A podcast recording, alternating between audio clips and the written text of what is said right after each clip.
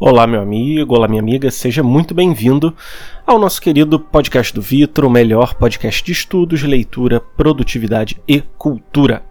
É, eu demorei, mas finalmente eu apareci de novo.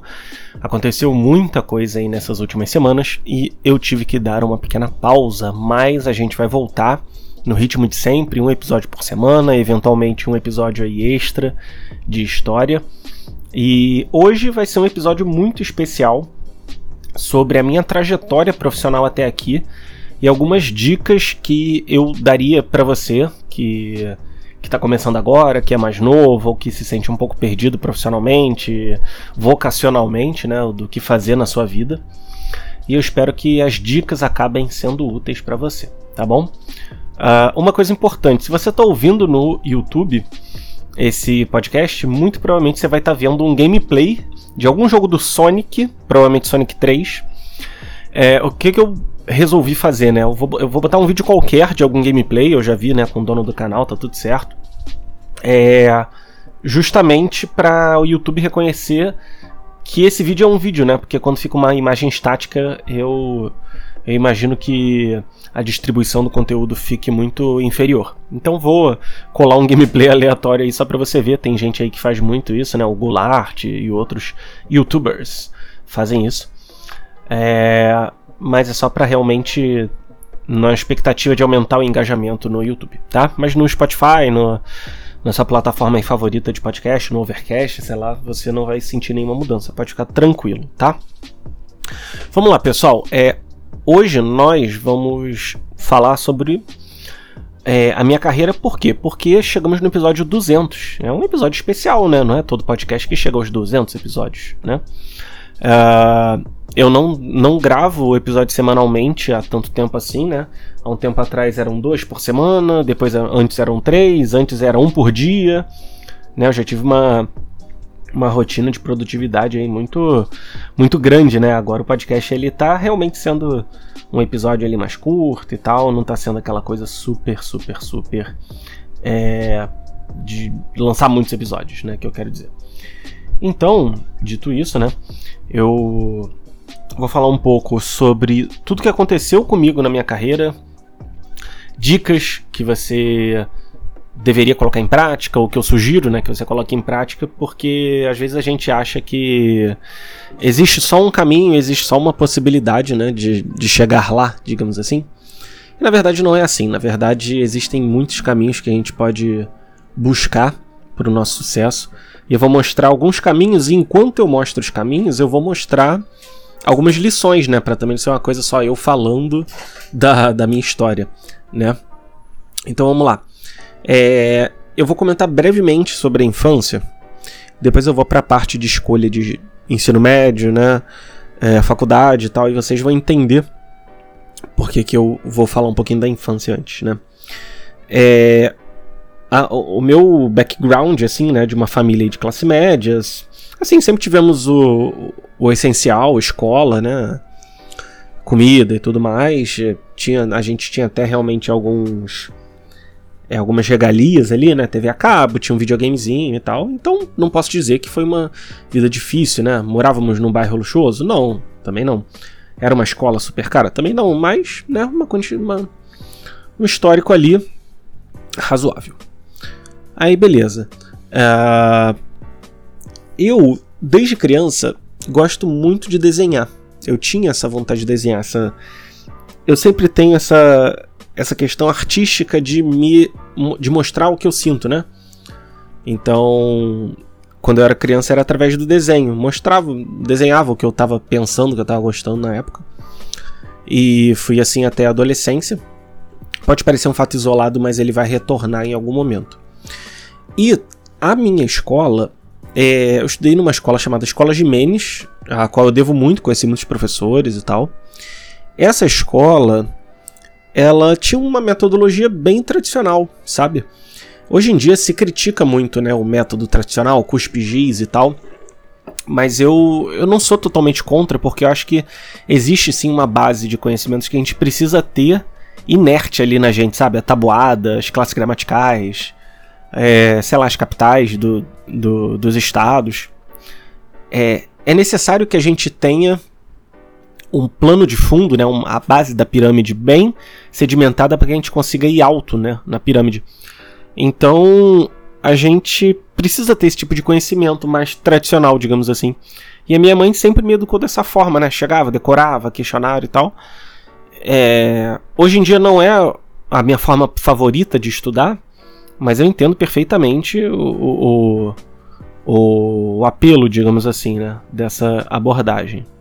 É, em um segundo momento na minha educação, houve uma mudança, no entanto, né? Foi na sétima série eu passei a ter contato com uma professora chamada Carla, né? E engraçado, né? Porque esse encontro acabou mudando a minha vida profissional para sempre. É, ela tinha outra metodologia muito diferente do ensino tradicional. Né? Inclusive, se algum dia ela ouvir isso, né? Abraça aí, professora Carla. Devo muito a você. É, ela não, não queria só um cuspe giz, ela não queria um, um ensino dado assim de qualquer forma, só de decoreba, né? Como eu falei, também não sou totalmente contra. É, ela queria realmente que você argumentasse é, sobre o sobre o assunto, que você não só cuspisse, né? E aí, cara, eu passei a gostar muito de geografia, muito dos assuntos que ela abordava. Como ela era a única que tinha essa metodologia, né? Eu ficava encantado com as aulas dela, achava muito interessante tudo que ela falava, né? De é, política e território e tal, né? Aquela relação da geografia mais próxima da história. Às vezes eu lia os livros de geografia por conta própria, né? Eu gostava muito. Ainda gosto muito de, de entender um pouco mais dessa parte história, é, geopolítica e tal. E eu aprendi a, de certa forma, gostar de estudar, a gostar de aprender, a querer saber as coisas, né? Tive. Acho que talvez eu tenha tido um primeiro lampejo, assim, né? Em, em relação a isso. E. E é engraçado porque na oitava série, quando a gente tem que escolher para onde vai fazer o ensino médio, né? Hoje em dia, isso não é mais tão popular, mas na época tinha muito ensino técnico, né? Acho que caiu um pouco de, de fama, digamos assim, o ensino técnico, não sei. Agora é mais pré-vestibular. Mas na época tinha muito ensino técnico. E eu ia eu fui escolher qual curso eu ia fazer no, no Colégio Federal lá aqui do Rio de Janeiro. E eu ia fazer técnico em meio ambiente. E eu ia estudar para a prova. E aí eu fui lá, fiz o técnico em meio ambiente, é, a prova, só que eu não passei, né? Eu fiz a prova pro técnico, não passei. E aí eu, a minha mãe chegou, né, com um cartaz ali, né, um, um, um panfleto. Ah, Vitor, ó, tem esse colégio aqui particular que também tem técnico. Aí você escolhe aqui o que você quer, tá bom? Aí eu olhei ali, não tinha meio ambiente, mas tinha química. Eu pensei, ah, química deve ser o mais parecido com meio ambiente, né? Por quê? Porque eu gostava de meio ambiente justamente por causa dessa professora, né? Então eu é, eu pensei, ah, vou, deve ser química mesmo, né? Vou, vou acabar fazendo química mesmo. E aí eu entrei para o, o, o ensino médio, né? Entrei para o ensino médio de química e fiquei lá estudando para química. Nesse meio tempo, eu tive dois contatos muito importantes. Primeiro, meu pai me apresentou. É, bom, três, né? Meu pai me apresentou a Ilíada e a Odisseia de Homero, né? Eu, eu, eu, eu tinha visto um filme da Ilíada, né, na televisão. E aí o, o meu pai falou: Ah, eu li isso na faculdade. Aí eu fiquei interessado, ele tinha um livro, né, a versão resumida, eu, eu li a Odisseia, li a Ilíada tal. Gostei bastante, né, mas tinha lido a versão resumida. E tive contato com o Senhor dos Anéis, que mais tarde né, eu viria gostar muito mais. E é, eu comecei a ter a minha paixão pela música, isso já na oitava série, né? Antigamente eu ouvia só uns raps assim, né? Não era rap, era R&B, né? Aquele hip hopzinho famosinho. A galera das antigas aí do Rio de Janeiro vai reconhecer o Hip Hop Tracks, que era aqueles DVDs que vendiam no camelô, né? Que viam vários clipes assim de hip hop e tal. E aí, é, no ensino médio, durante esse ensino técnico de química, eu comecei a tentar tocar um instrumento, eu fazia umas letras assim de música, né? Uns, quase um poema, né? Sem métrica nem nada. Então você vê que eu tinha essa coisa de me expressar na infância através do desenho, né? E, e na adolescência foi, foi pra música. Foi mais pra música. É, através ali do, do, da, mu, do, da composição, de tentar aprender guitarra, é, violão, etc. E era uma outra forma, né, de me exprimir, de alguma forma, de, de, de expressar, né? Acho que exprimir é, talvez não seja é, dá uma ambiguidade, né? É, mas eu acabei desistindo dos instrumentos. Eu acabei desistindo. Eu fiquei enrolando, enrolando e depois de muitos anos eu vendi, né? Tipo, sei lá, depois de cinco anos eu vendi o instrumento. É... Então você vê, né? Várias influências que, que já eram de vários lugares diferentes, né? Literatura grega, Senhor dos Anéis, música, né? E rock, né? Na sua maioria, que é o que eu ouço até hoje, praticamente. 80% é rock, né? Mas tem outras coisas. É... Desenho, animes, todo esse tipo de coisa, né? É... E aí chegava aquela hora que o filho chora e a mãe não vê, que é a hora da escolha da faculdade. E aí eu tinha todas, todos esses interesses na, nas minhas mãos, né? Porque eu gostava do desenho, eu tinha essa capacidade artística, então poderia fazer design, né? Desenho industrial. Eu gostava de história e geografia na escola, então poderia cursar ou história ou geografia. E eu já fazia um técnico em química, eu já estava fazendo um estágio, e eu poderia seguir nessa área de exatas e supostamente ganhar dinheiro. E aí o que, que eu fiz? Eu escolhi a opção menos. menos. É, que tinha menos a ver comigo, né? Que foi o caminho da química. Por quê? Porque na época eu. Olha só que engraçado, né? No vestibular da UERJ eu botei História. E na UFRJ eu botei Química. Só que eu também não passei, porque eu sempre fui desinteressado, assim, nessas provas, sabe? Não tinha maturidade para estudar. E acabei entrando na particular, na Souza Marques, fazendo química, porque eu já fazia um estágio lá no fundão e eu gostava da rotina, era uma rotina muito calma, eu fazia pouca coisa, eu tinha que ficar lá olhando para o equipamento, esperava, né, fazia, botava o, a, substânciazinha lá para pesar e reagir e tal, e eu pensei, ah, cara, eu me vejo fazendo isso, sabe, tendo uma rotina assim tranquila, acho, acho que vai ser legal se eu trabalhar com isso. É, pesquisei muito, né, na época sobre sobre é, carreiras e tal, e realmente eu achei que seria melhor porque, querendo ou não, carreiras de exatas tendem a pagar mais, né? E, e as pessoas falavam que o, o professor de história tinha muita concorrência, talvez eu poderia fazer geografia. E o de desenho, né? É engraçado porque o design, cara, o designer hoje tem trabalho de sobra, né? É, hoje no mercado digital. Mas na época eu não conseguia ver isso, que existiam milhões e milhões e milhões de micro e pequenas empresas que poderiam contratar meus serviços. Eu tinha aquela visão de CLT, eu pensei, ah, cara, mas aí as grandes marcas já têm design, né? Então deve ser uma área sem, sem demanda, né? Tipo, mal sabia eu, né? Realmente não, não, não tive essa visão. Eu fui fazer química. É, e aí, logo no início da faculdade, eu comecei a me interessar por filosofia, é, li alguns livros ali do Platão, né? É, do início do, do, pensamento Platão, que era muito focado em Sócrates. É, conheci o trabalho do professor Olavo de Carvalho, né? Cheguei a ler algumas coisas, comecei a ler alguns livros assim, né? Filosóficos. É, flertei muito ali com, com ateísmo, com umas coisas até meio esotéricas, né? Mas acabei pesquisando mais e retornei ao catolicismo. E continuei misturando muitas coisas, né? Você consegue ver ali que muitas coisas se misturando. E aí na faculdade eu indeciso, né? Se eu saía ou não, o que, que eu fazia da minha vida. Fiquei tipo um ano depois do estágio procurando trabalho que eu não conseguia achar. Era uma química de certa forma, né? É uma área um pouco restrita ali de atuação.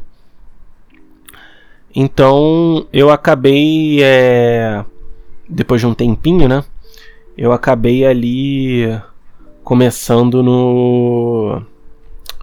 Uh, começando no trabalho num, numa, num hospital chamado Hospital da Criança, né? E, cara, assim, eu, eu gostava muito de algumas pessoas lá, né? Tenho carinho, assim, por algumas, outras não. Mas, cara, eu odiava aquele trabalho, sabe? É. Não sei, não quero ficar. É, já falei o nome da empresa, né? Mas, cara, às vezes umas ordens, assim, muito arbitrárias, sabe? Lá no setor da farmácia que eu não concordava. É, mas eu era um técnico, eu não podia simplesmente questionar, eu não podia, sei lá, né? Não cabia a mim, né, fazer um questionamento profundo sobre as coisas que aconteciam.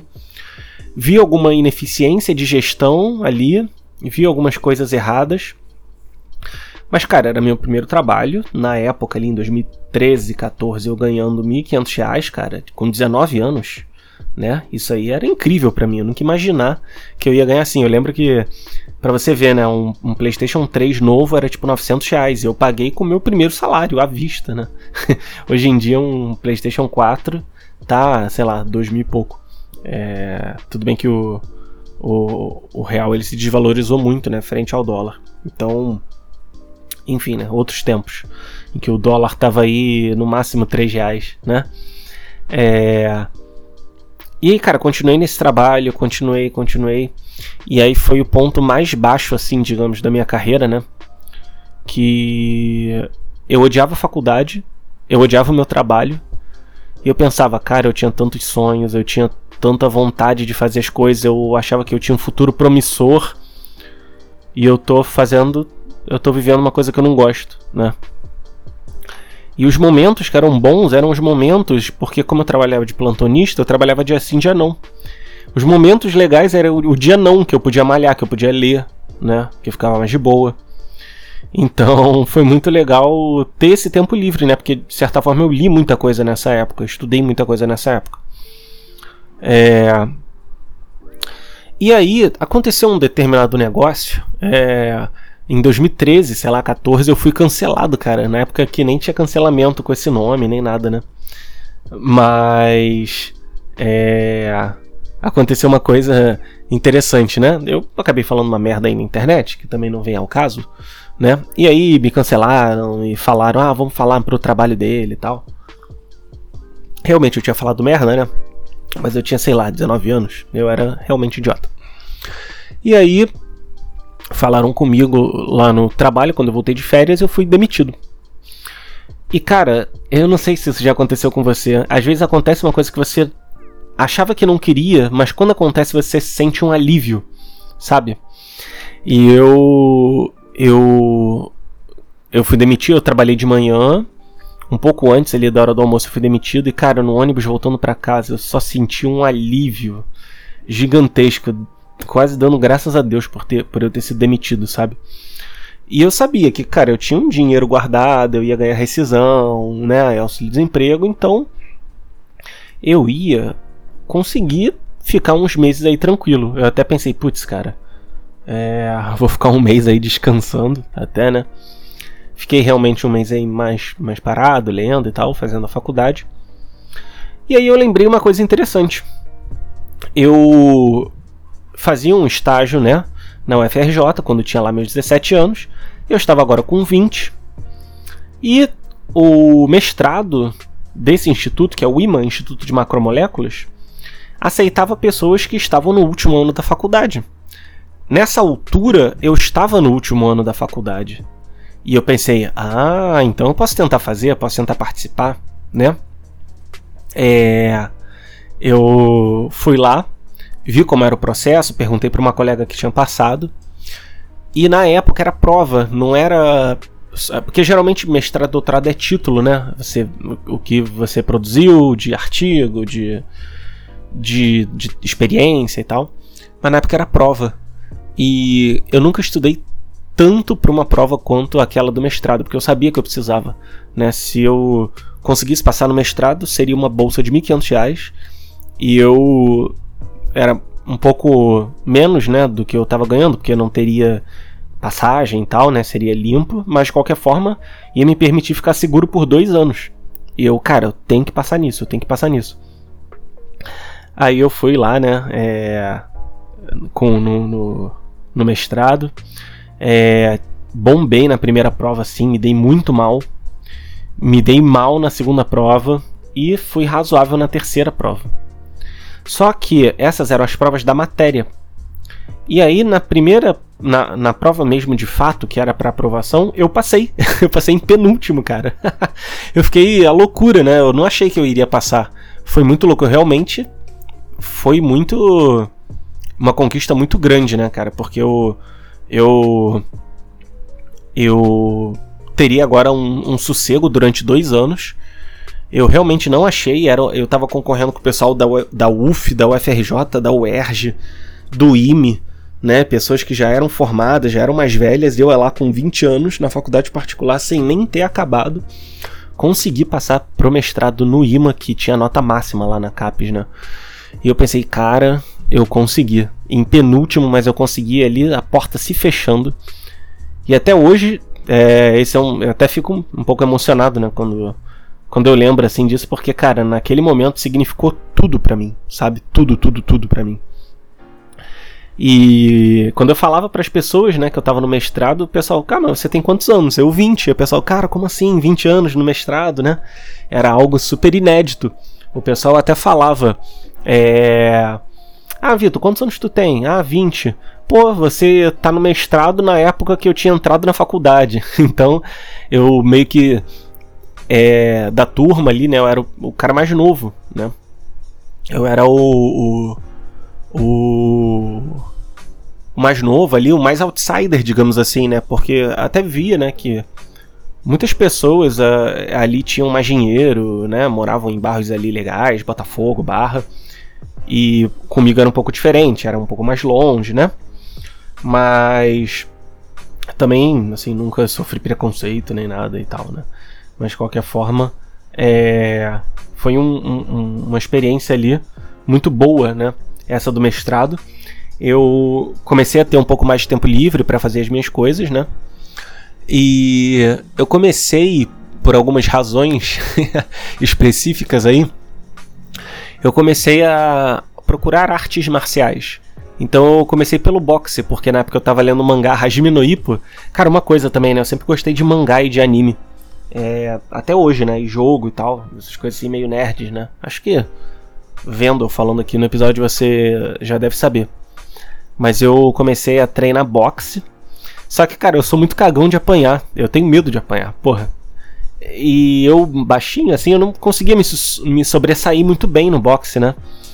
Antes eu já tinha tentado academia, antes ainda também natação. É, fui trocando, trocando, trocando, trocando, trocando, trocando, trocando, né? Por aí. É, mas de qualquer forma, é, muitas vezes eu trocava e as pessoas falavam: Ah, o Vitor tá no boxe agora, daqui a três meses ele sai. Né? As pessoas sempre zoavam: Ah, vai fazer natação, daqui a três meses sai. E, e eu acho isso fundamental, cara. Eu, eu não me envergonho disso, sabe? De começar as coisas e parar. Porque, da mesma forma que eu começo muitas coisas e eu paro, eu começo algumas coisas e vou até o final. Entendeu? As pessoas que geralmente não com começam as coisas com medo de parar e desistir, elas também não, nunca vão no final, porque elas não começam. Então, é, comece coisas, né? Também. É, e, e, assim, é engraçado porque no Hospital da Criança a minha autonomia era quase zero, né? Eu tinha que seguir as informações e pronto. No mestrado, não, cara. No mestrado, no ano das matérias, eu fazia matéria e terminei a graduação. Mas no segundo ano, era eu no laboratório, eu mesmo e dane-se, entendeu? 21 anos, sem experiência, assim, de pesquisa, praticamente, tendo que me virar, tendo que fazer um monte de coisa que eu não sabia que ia dar certo, não sabia se ia dar certo, o que, que ia fazer. É... E eu não tinha uma. Eu não tinha uma mentalidade de resolver problemas, né? Porque na pesquisa, se você até pensa em fazer pesquisa, em fazer mestrado, você vai ver que o ritmo de tudo é muito lento. As coisas acontecem muito lentamente. Você manda uma amostra para análise, ela fica duas semanas, três para chegar. Então, cara, não espera a análise chegar para você fazer outras coisas. Manda para análise e continua fazendo as suas coisas, entendeu? Vai fazendo tudo ao mesmo tempo, não se deixe paralisar. É, e, e, eu contei com a orientação brilhante, brilhante, brilhante do professor Fernando, né, que é uma das maiores referências ali, né, de. de. de profissional mesmo. É, ele, ele tem uma característica muito boa, que é de dar a liberdade da pessoa fazer o que ela quiser, sabe? É, ele fala, ó. É, vai, faz o que você tem que, tem que fazer, é claro, né? Se manter dentro da linha de pesquisa. E, e quando tivesse dúvida, a gente ia na sala dele, tirava dúvida e tal. E é muito legal, porque ele, ele consegue ver quando a pessoa é mais ou menos autônoma, né? Então eu via muitos alunos sempre lá, sempre, sempre, sempre lá. Mas eu sempre gostei de jogar mais solto, de fazer as coisas e chegar para ele mostrar, tirar dúvida. Ele dava um inputzinho dele e tal, e aí eu voltava pro laboratório. No começo não tanto, mas depois eu fui pegando esse jeito. E a gente se deu, graças a Deus, eu nunca tive discussão com ele, assim. Eu ouço tanta gente falar mal de, de orientador de mestrado, doutorado, e, cara, graças a Deus o Fernando, assim, foi um anjo ali, né, no, no meu mestrado e doutorado. E eu também esqueci de falar de um outro professor muito querido, né, que, cara, esse esse é o maior professor que eu tive, né, da escola, né, fora minha mãe e tal, que sempre me ensinou tudo. Mas é o professor José Rodrigues, vou mandar esse podcast para ele, não sei se ele vai conseguir ouvir aí, não sei se ele tá com tempo.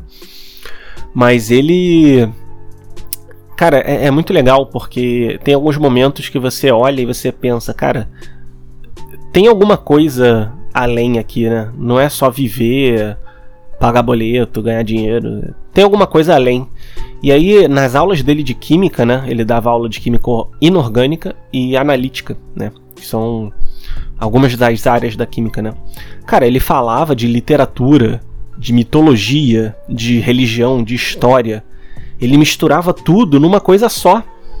E, e eu consegui ver que você não deve ser um, um cara é, sozinho, um cara unidimensional, entendeu? Eu conseguia ver, cara, como é que ele sabe essas coisas culturais tão importantes? Ele, se ele é um cara da química, e ao mesmo tempo ele sabia muito de química. Então ele, ele foi uma referência muito grande nisso, né? É, anos depois a gente chegou a se encontrar e ele me falou de muitas coisas sobre educação, sobre tudo, que eu, que eu peguei e, e levo pra vida, né, até hoje. E. E ali, nessa época da pesquisa, cara, é, eu não conseguia diagnosticar, né? Mas eu acho que eu cheguei a ter uma, uma crise de ansiedade, assim, porque eu não sabia o que esperar dos meus experimentos. Eu pegava literatura, as pessoas faziam a pesquisa, mas eu não conseguia saber se é, a, a pesquisa que eu faria ia dar certo, ou se ia dar errado, ou se ia ter problemas, né? Ou se eu ia, o que eu tava fazendo ia ter que voltar e fazer tudo de novo. Nessa época eu trabalhava com o Gabriel, né? Que era o, o estagiário que, que me acompanhava. É, ele estava fazendo estágio para ensino técnico, me acompanhando e tal. É, né, ainda tenho contato com ele até hoje.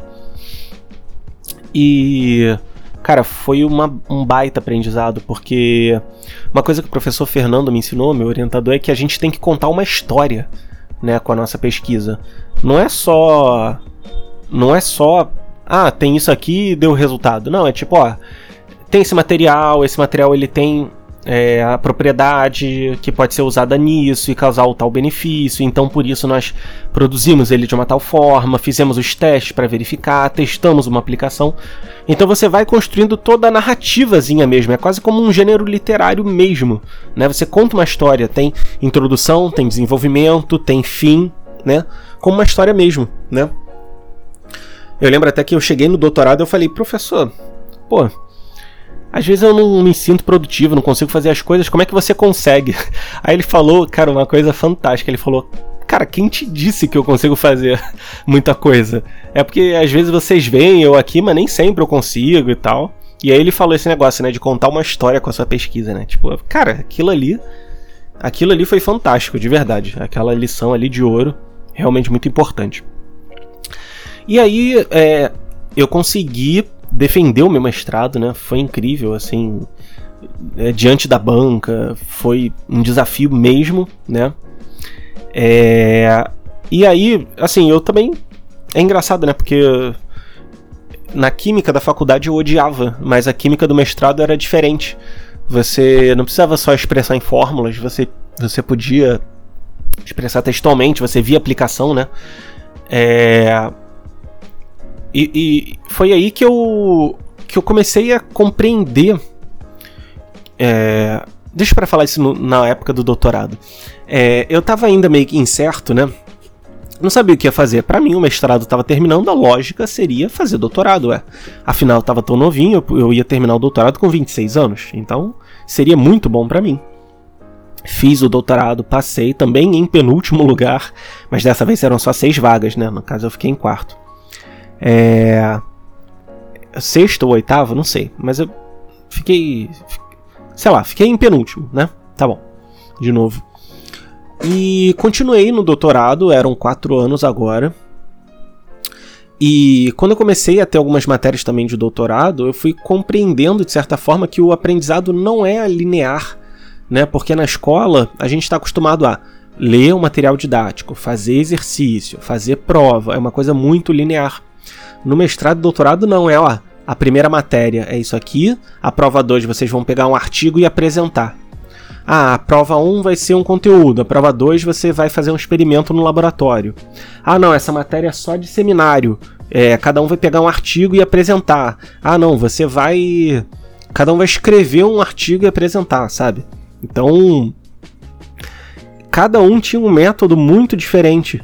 Isso era muito bom. Cara, aquilo era muito legal porque eu aprendia muito.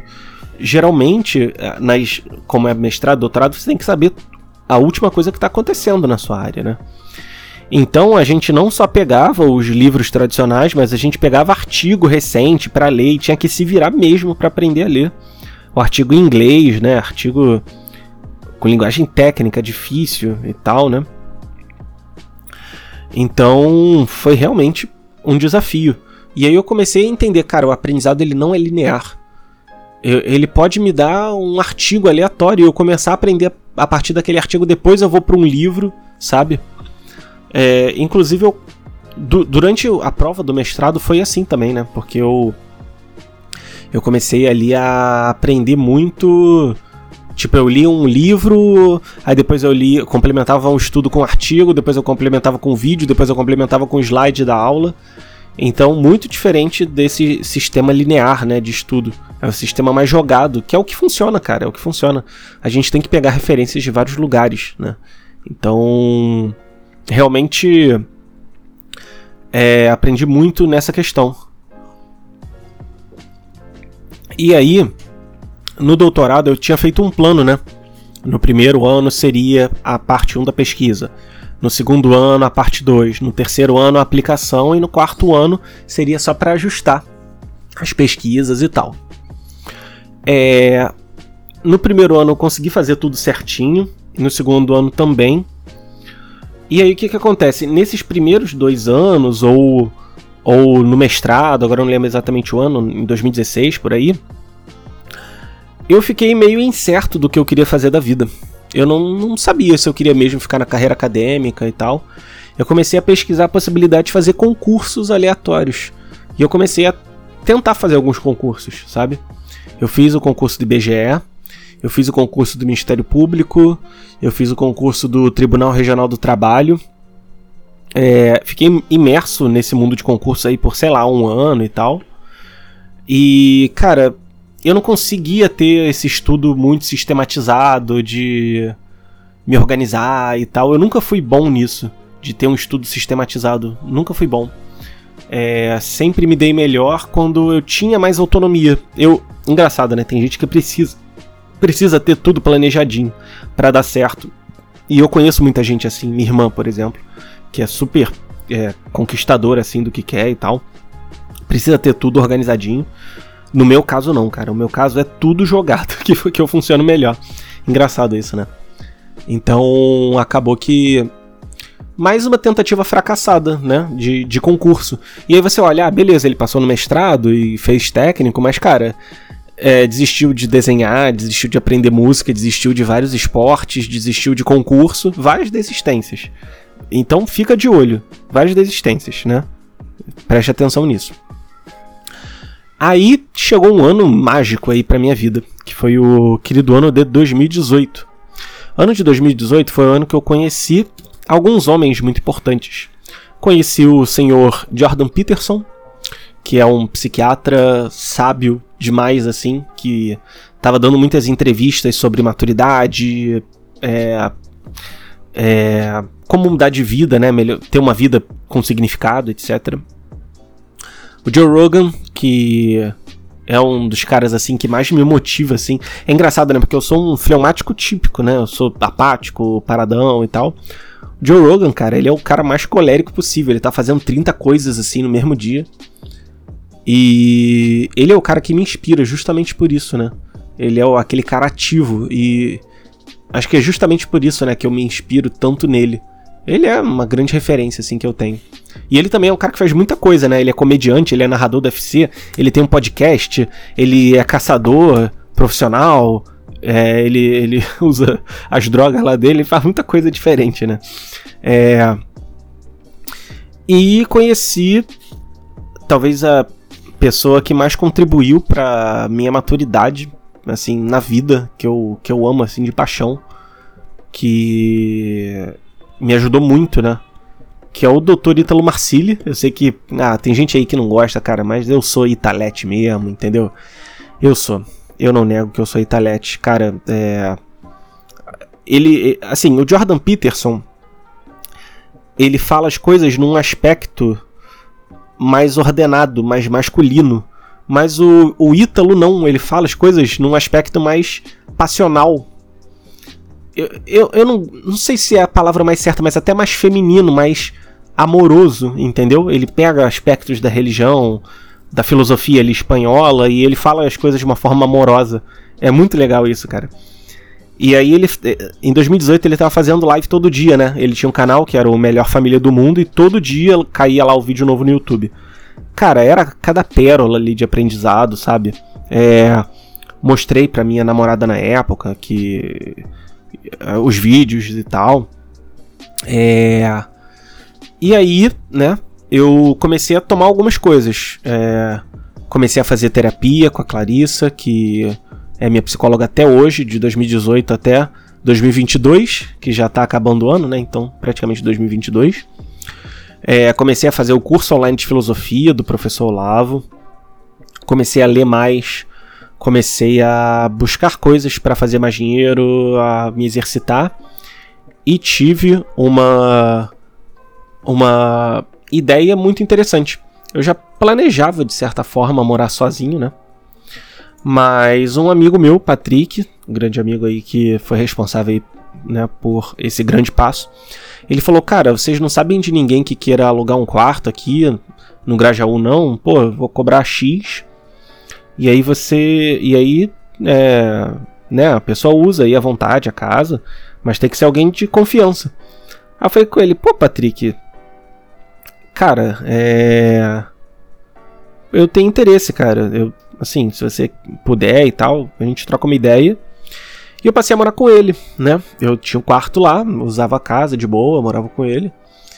E, cara, é engraçado porque faz, sei lá, menos de um ano isso. E parece que foi há muito tempo atrás, sabe? É, parece que foi há muito, muito, muito tempo atrás. E eu comecei a morar no Grajaú, que é um bairro lindo aqui do Rio de Janeiro, assim, um bairro perfeito.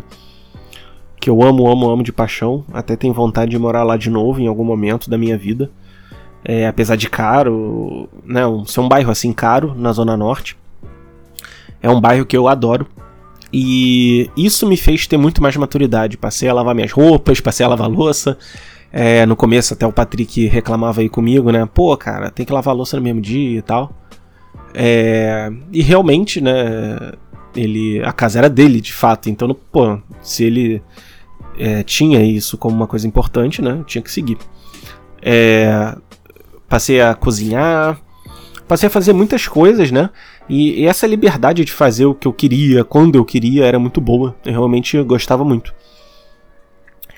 E, e isso me deu uma certa força, digamos assim.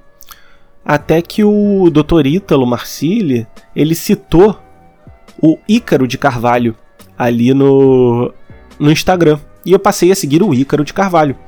E aí ele começava a falar de infoproduto, de produção de conteúdo na internet, sabe? De.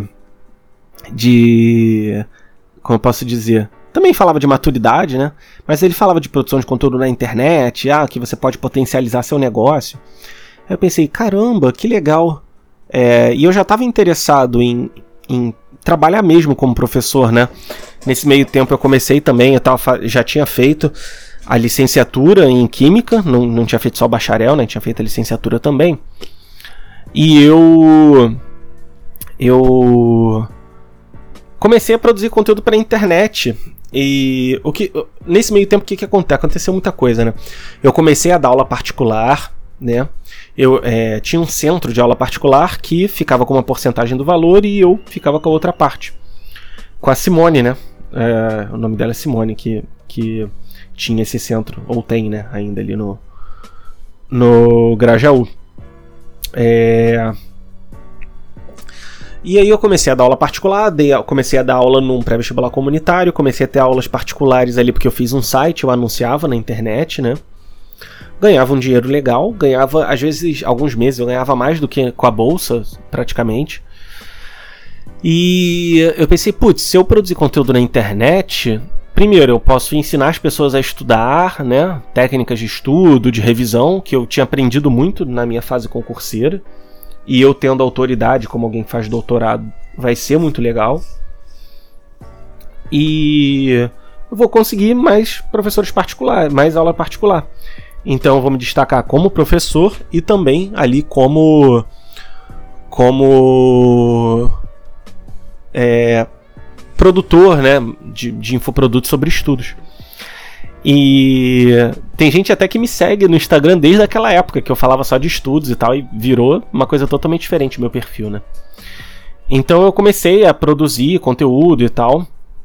É, em algum momento eu mandei mensagem para tipo uns 80 influenciadores de finanças, porque eu comecei a aprender sobre finanças e investimento e tal começou a bombar esse assunto lá em 2019 e eu comecei a gostar muito. E o meu favorito, o meu favorito, é, que era o, o canal do Holder, né, o Fábio Holder, ele respondeu meu e-mail, cara, foi o único que respondeu. Ele falou: "Ah, cara, tô querendo um redator sim, para fazer uns resumos aí das minhas lives e tal, e também para fazer e-mail marketing". Aí eu comecei a trabalhar para ele de redator.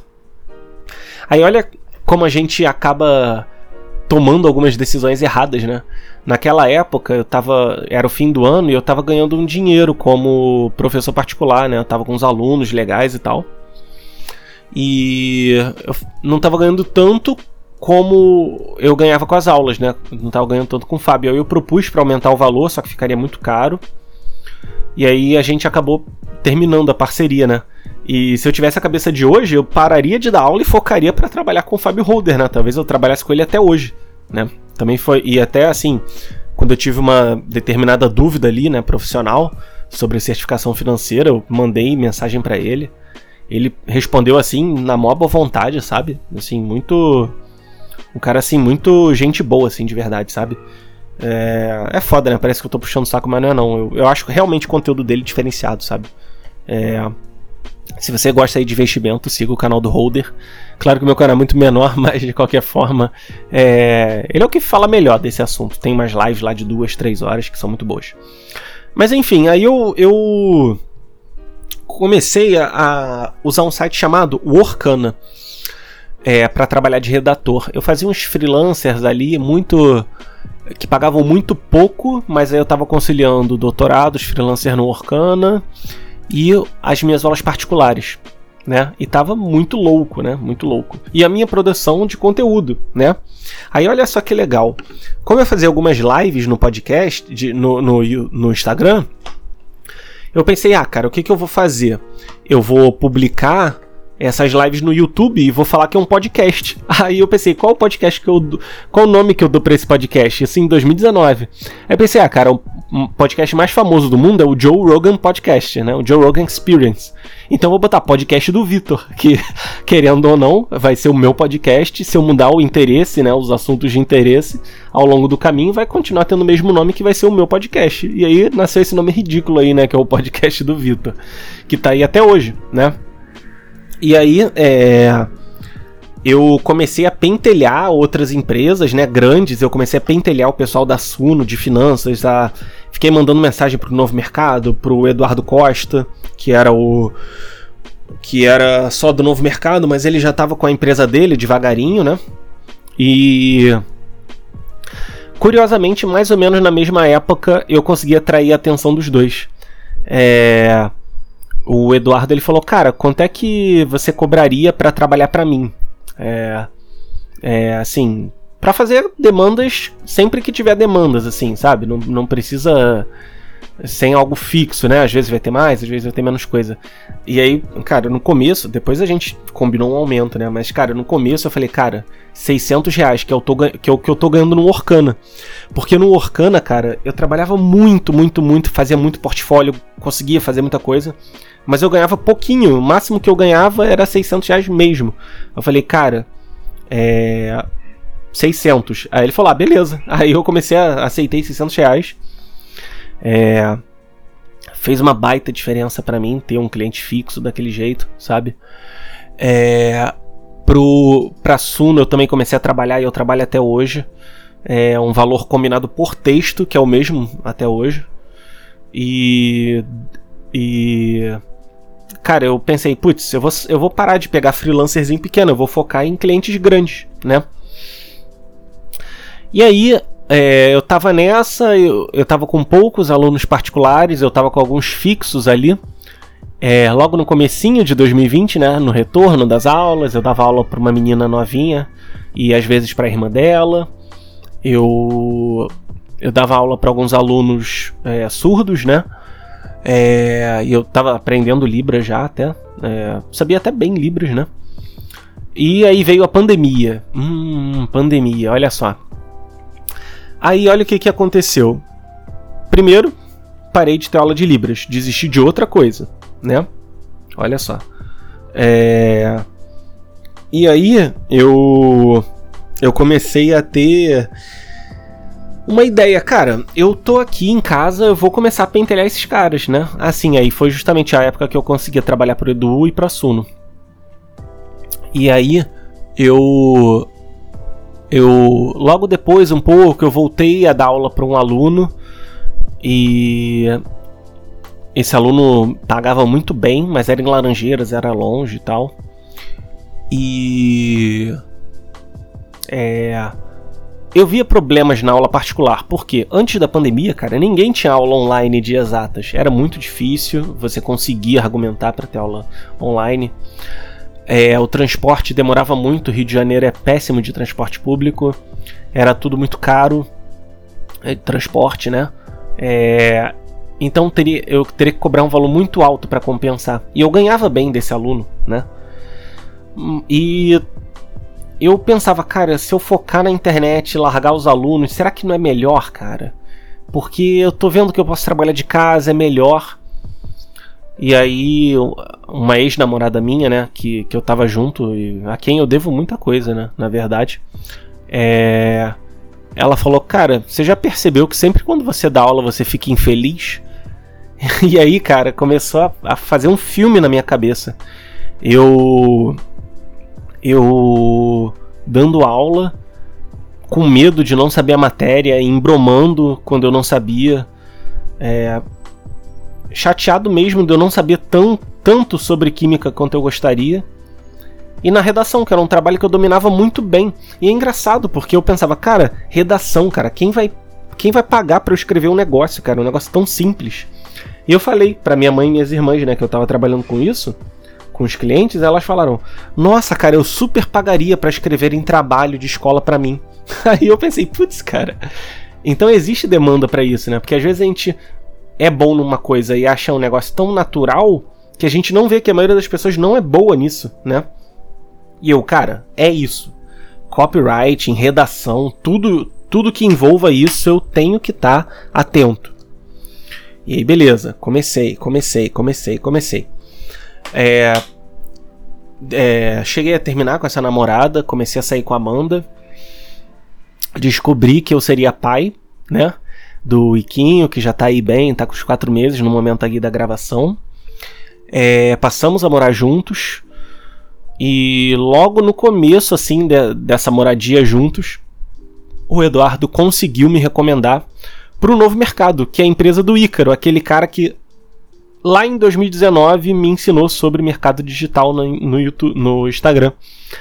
E eu trabalho pro novo mercado até hoje, né? Hoje eu saí do Eduardo, né? É porque por motivos pessoais mesmo, não é um problema, cara. O Edu até hoje é um grande mentor para mim. Mas a rotina de lançamentos era muito desgastante, né, para mim. E o novo mercado é uma rotina mais tranquila, os outros clientes também, então eu prefiro essa previsibilidade. E agora eu tenho três clientes, né? Que é o Assuno, a Gear SEO e o Novo Mercado. E também, cara, tô fazendo um dinheiro razoável assim, né? É arriscado, né? Mas com joguinhos NFT. E essa é a minha história. Você vê que, cara, quantas coisas eu já desisti, sabe? É, e, e, justamente ali, mais ou menos na época, né, que eu, que eu descobri que ia ser pai, eu comecei a fazer francês. E hoje, em, hoje eu sei muito bem o francês.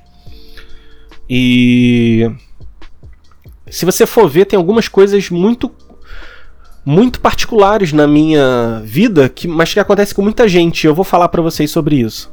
É, as pessoas falam muito, né, da, de conquistas, assim, ah, cara, você vive do seu trabalho na internet, você aprendeu francês, você tem doutorado e tal, mas olha quanta coisa eu desisti, né? Vários esportes que até hoje eu tenho dificuldade de me manter assíduo, né? É, já tentei aprender vários idiomas que não foi para frente, é, latim, é, japonês, uh, libras, mas até que eu consegui o inglês e francês. Mas eventualmente eu vou pegar outros né, idiomas também. Em 2022 eu botei para aprender espanhol. É, tanta uh, concurso que eu desisti, trabalho de professor que eu desisti, cara, eu não atuo na, na minha área do mestrado e doutorado, entendeu? Eu simplesmente desisti de muita coisa. E, e, as pessoas falam, ah, você tem que ir em frente, independente. Cara, não, não. Saiba que você pode desistir, sabe? Se não fosse a pandemia, eu talvez estivesse até hoje insistindo em dar aula como professor.